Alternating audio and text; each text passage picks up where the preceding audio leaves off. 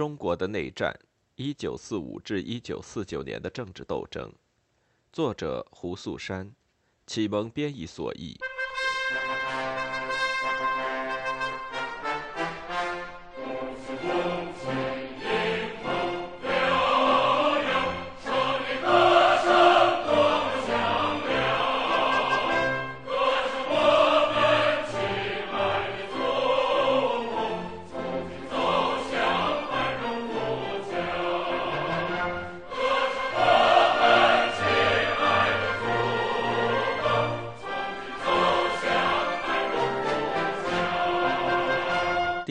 分，共产党的胜利。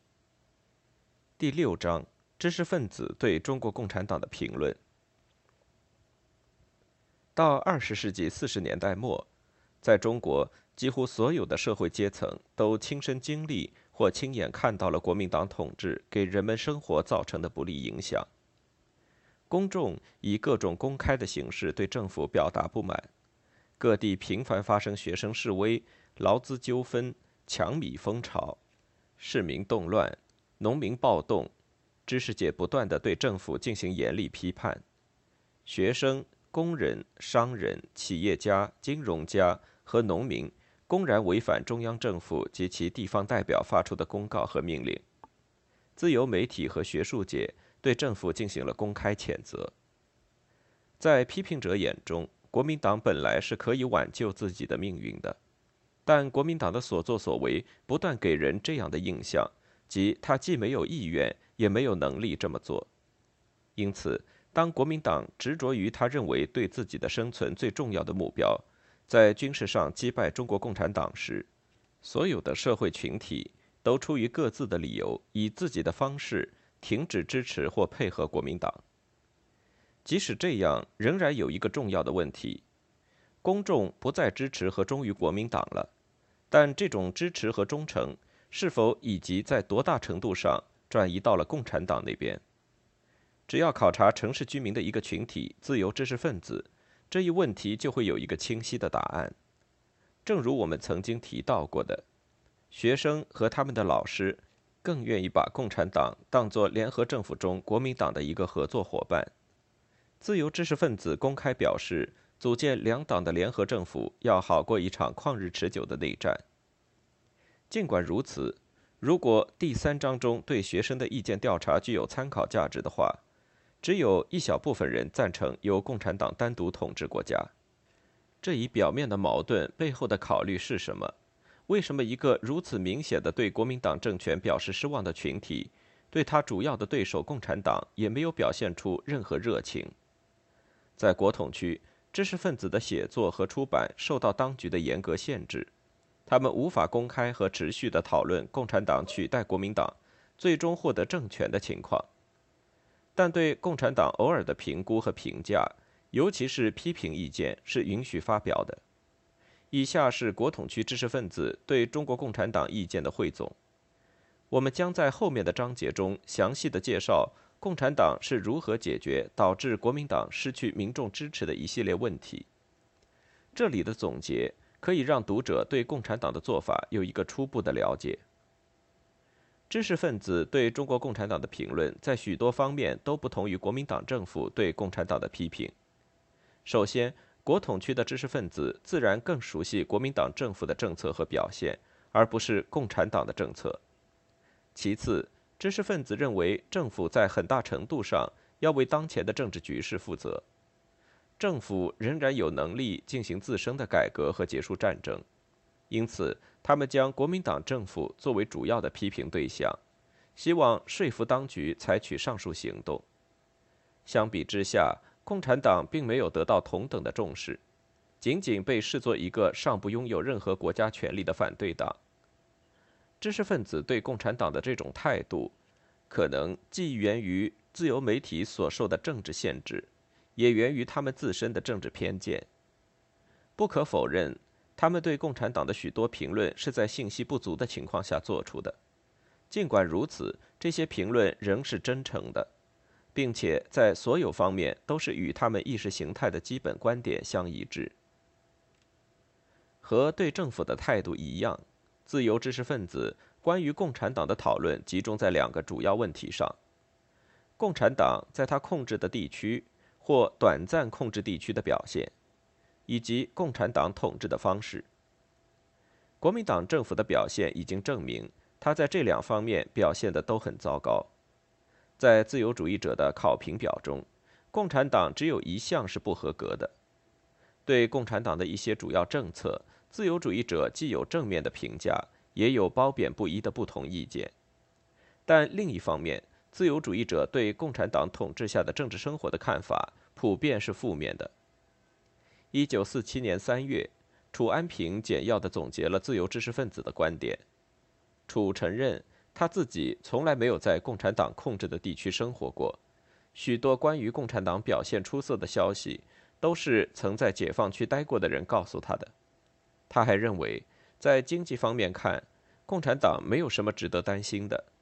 在他看来，真正值得担心的是共产党政治行动的方法。他说道。坦率地说，虽然中共如今大声嚷嚷着他的民主，但我们只想知道，就中共的基本精神而言，它是否真的不是一个反民主的政党？因为从他们的统治精神来说，共产党与法西斯并无多大区别，两者都想通过严格的组织来控制民众的意愿。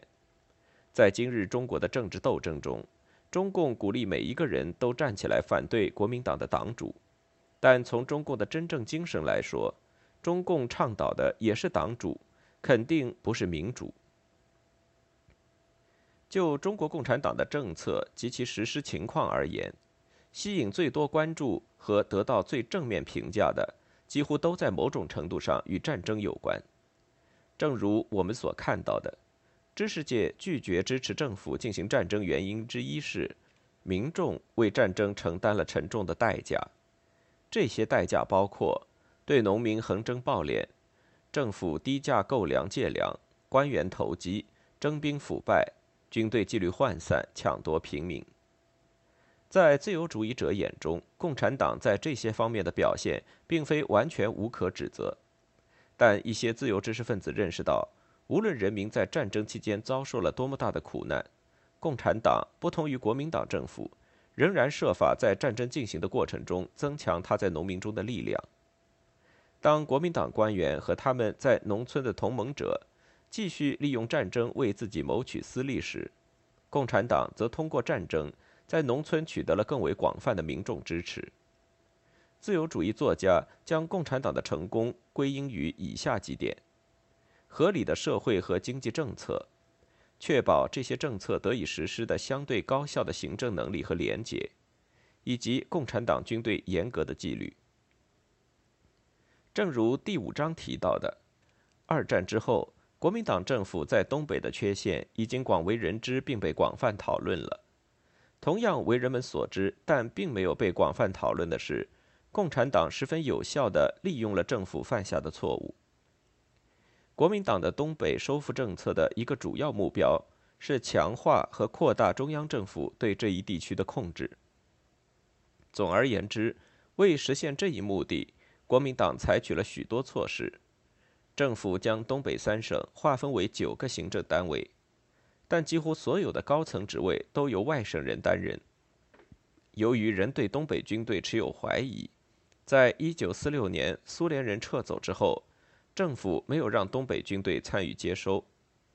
政府在当地的同盟者包括地主和其他曾和日本人合作过的人，他们是唯一既不支持共产党，也不支持在东北仍有极高威望的少帅张学良的人。在一九四六年末或一九四七年初，在十年前的西安事变中被捕的张少帅被转移到一个更安全的地方——台湾。按照批评政府的自由主义者的说法，共产党充分利用了这些措施引起的普遍不满。共产党意识到，绝不能和中央政府一样对东北人民采取傲慢和轻视的态度。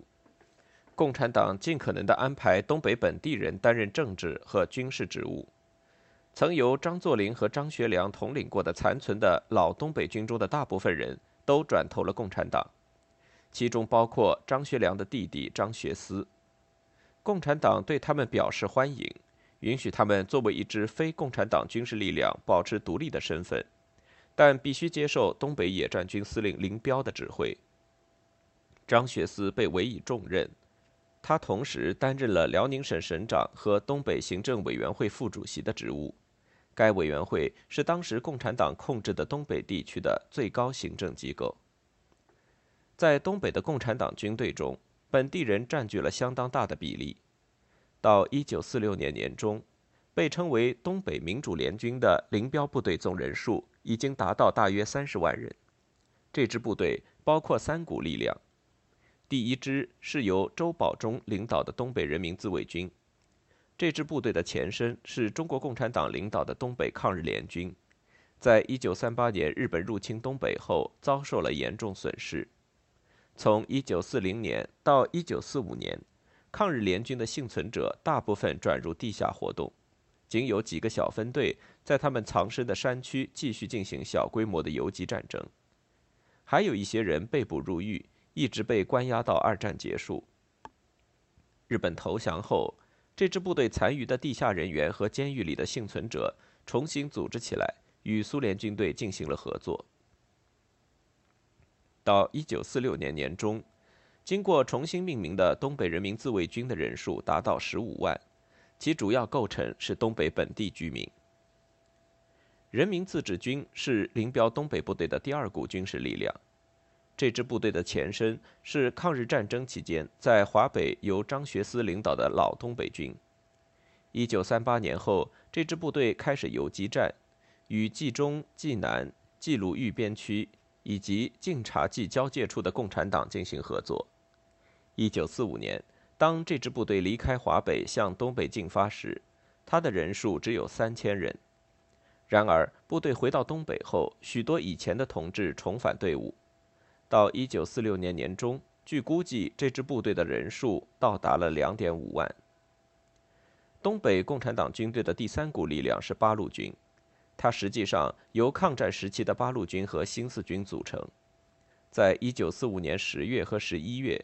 这些部队，其中一些由东北将领指挥，从山东坐着山板、热河、河北、绥远靠步行，转移进入东北。沈阳和长春记者的报道常常给人这样的感觉：即所有的军队，苏联军队、共产党军队和中央政府军队都是不受欢迎的。然而，尽管有各种不同的报道和故事。几乎所有有关政府军和苏军的评论都是负面的，中国共产党得到的评价则要好过平均水平。例如，我在前一章曾经提到过，1947年初，一名来自农村的作家，在自己的老家，离四平街120华里，待了十天。政府军和苏军都给当地居民留下了不好的印象。中国共产党随后在一个短时期内控制该地区。他们的表现显然好得多。的确，他们撤退时从日本人创办的一百五十个床位的县医院搬走了 X 光设备和输血设备，但他们并没有侵犯农民的个人财物。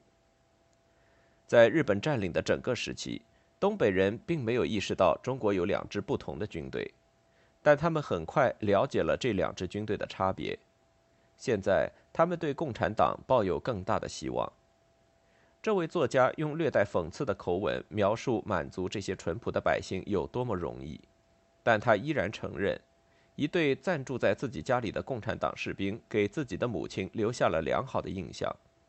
他们十分尊重老人，对十六岁的孙女也很有礼貌。离开时没有拿走任何不属于他们的东西。不仅如此，关于共产党对待俘虏，无论是军官、士兵。还是政府文职人员的报道也大多是正面的。共产党的优待政策据说在劝说敌人投降上特别有效，俘虏们可以自己选择是加入共产党军队还是回家。那些愿意回家的人在遣散之前会得到香烟和旅费。一九四八年四月，这名记者哀叹战争给东北人民带来的痛苦，同时指出。政府仍抱有一厢情愿的想法，认为他还可以赢得人民支持，和共产党进行最后的军事决战。他写道：“之所以会有今天的局面，是因为共产党军队已经深入到了人民中间。尽管有成千上万的学生、公务员、商人和其他有钱人不希望在共产党的统治下生活，逃到了国民党控制的松花江以南城市，但更多的人加入了共产党。因此，一种常见的说法是，东北之所以没有发生与1947年2月的台湾暴动类似的动乱，是因为所有想反抗政府的人已经都投向了共产党一边。一位作家对当时的情况做了这样的总结：须知，共产党之掘铁路、埋地雷、丢炸弹，并不是他带来的，而是老百姓替他办的。共产党在东北没有兵，是中央不要的兵；共产党没有枪，是中央干不好送他的枪，甚至还有偷卖给他的枪；共产党没有人才，是中央不要的器材。除了东北以外，民众还将其他地方的政府军队与共产党军队进行了比较。喜欢寻根究底的记者，在几乎每个战区都会遇到和东北相似的事情。观察发表了许多报道，赞扬共产党军队在不同地区的表现。尽管一些报道的作者并不赞同共产党在其他方面的政策。这些地区包括苏浙皖地区、长江以北的江苏泰兴县。冀中部、陕西西部、甘肃和晋南。一位记者考察了苏浙皖地区的新四军第一师和第六师的军队纪律，并做了相关报道。让他印象特别深刻的是，在部队行军时，没有任何军官会携带自己的妻子或小老婆。共产党军队不会强迫民众提供劳役，军官和士兵享受同等待遇。不仅如此，新四军总是尽可能的与民众建立良好关系。他们通常会以比现行价格略高的水平从当地市场购买物品。当地商人因此称新四军为“四大哥”。但这位记者提醒道：“一旦四大哥在一个地方稳定的驻扎下之后，就会逐项实施自己的政策。首先登记当地的住户，然后征税，最后是招募士兵。”大部分讨论过此事的作家都承认，共产党的成功靠的不仅仅是好的策略、聪明的手段和严格的部队纪律。所有人都知道，共产党控制了整个地区，而政府军想守住点和线，即主要城镇和交通动脉都很困难。由于共产党和群众打成一片，他们能够获得战争所需的大量粮食和人力补充。同样的。自由派周刊《诗与文》上的一篇文章描述了天津南部战区的情况。这篇文章指出，政府军只有通过武力才能从老百姓那里取得粮食。另一方面，共产党则不存在这样的困难，仅仅凭共产党征集人员手中的一张纸条，民众就会把所需物品运到指定的地点。原因很简单，另一位作家写道。国民党无法改正其缺点和打败共产党，因为国民党受到了其社会和经济组织的限制，也因为共产党军队已经在解放区改变了生产关系以及社会和经济组织。共产党已经能够建立他所需要新的社会秩序，共产党能高效的征粮征兵，组织地区自卫。共产党不需要分配专门的军队防守由他控制的村庄和城镇。另一位记者写道：“政府并非不知道这些情况，在与共产党军队的作战中，国民党已经了解到，政治要比军事更加重要。但国民党政府始终不愿推翻旧有的社会体系，这决定了他最终的命运。”一九四六年夏，一名国民党公务员在晋冀鲁豫边区的山东菏泽度过了三个月。他对共产党推翻旧社会的努力做了最积极的评价。这名公务员是因为黄河改道被派往这个地区开展救灾工作的。由于没有多少实际工作可做，他将大部分时间花在讨论政治以及寻找共产党成功的经验上。在最终离开时，他看到的许多东西给他留下了深刻的印象，例如财富的平均。共产党官员简朴的生活条件，尤其是他们的行政工作作风，他发出感叹：这些共产党人和我们完全不同。他提到了他们的真诚、执行任务时的责任感，以及他们在会议上坦率地承认错误和相互批评。他写道：“他们不会像我们中间的某些人，承诺一件明知做不到的事。当然，他承认较低级的干部难免会做出空洞和机械的回答，但有思想总比没有思想好。尽职尽责和充满自信，也比疏忽大意和自我欺骗要强。”共产党会计程序和处理公文的简单高效，也给他留下了深刻的印象。他写道。与我们糟糕的、充斥着虚假报表和账目的会计制度不同，共产党只记录实际的收入和支出。由于无需在大量无用的公文和档案上浪费时间和精力，共产党官员可以将精力集中在他们必须完成的具体工作上。他还指出，当地人民显然十分愿意与共产党合作，他们积极参加公共工程建设，帮助军队运输补给。以及类似的事情，他遗憾自己没有能尽更大的努力找到共产党发动、组织和领导民众的方法。尽管如此，他总结道：“共产党采取了一种不同寻常的做法，他们人性化的对待普通民众，耐心地向他们解释事情，然后听取他们的意见，由此最大限度地激发他们的力量。特别让他感到吃惊的是。”穷人们居然敢站在斗争大会的讲台上，公开地反对那些曾经侮辱、欺骗、压迫他们的人。他在河西亲眼看到了许多这样的斗争会，其中有几次会议批评的对象是镇上天主教堂的德国神父和修女。